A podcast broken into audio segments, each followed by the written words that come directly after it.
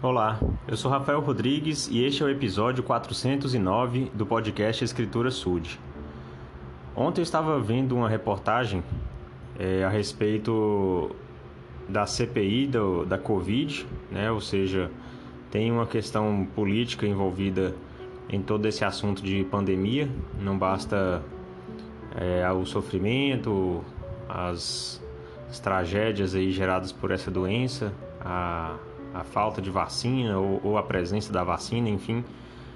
Todas as questões que já envolvem a biologia e a doença em si ainda tem a questão política, né? Então, infelizmente, aqui no Brasil é uma constante essa, esse envolvimento e esses escândalos políticos por causa de qualquer assunto.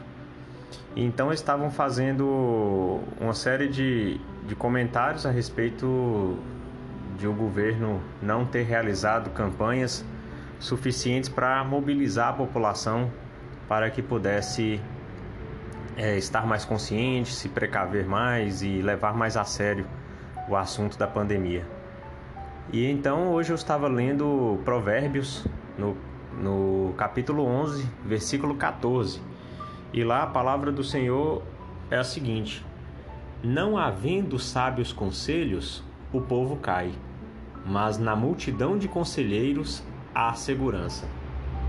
Então eu gostei bastante é, desse, desse provérbio porque realmente se a gente for observar uma família onde os filhos são bem instruídos, são aconselhados, onde tem orientações adequadas a respeito das coisas na vida, é bem menor a possibilidade de, de acontecerem desvios de conduta, de caráter, é, de comportamentos inadequados, enfim porque o conselho sempre aconteceu, as, as instruções, é, a boa palavra sempre veio. É, aí eu estou falando no caso de pais para filhos. Mas quando falta isso, quando os filhos são criados de todo jeito, é, quando não se tem importância, não se dá atenção, não se chama para conversar, não, não, não há interação, é, esses desvios de comportamento às vezes eles prevalecem até. Então a sabedoria que envolve tantos provérbios, né? Salomão é, escreveu muitos desses provérbios.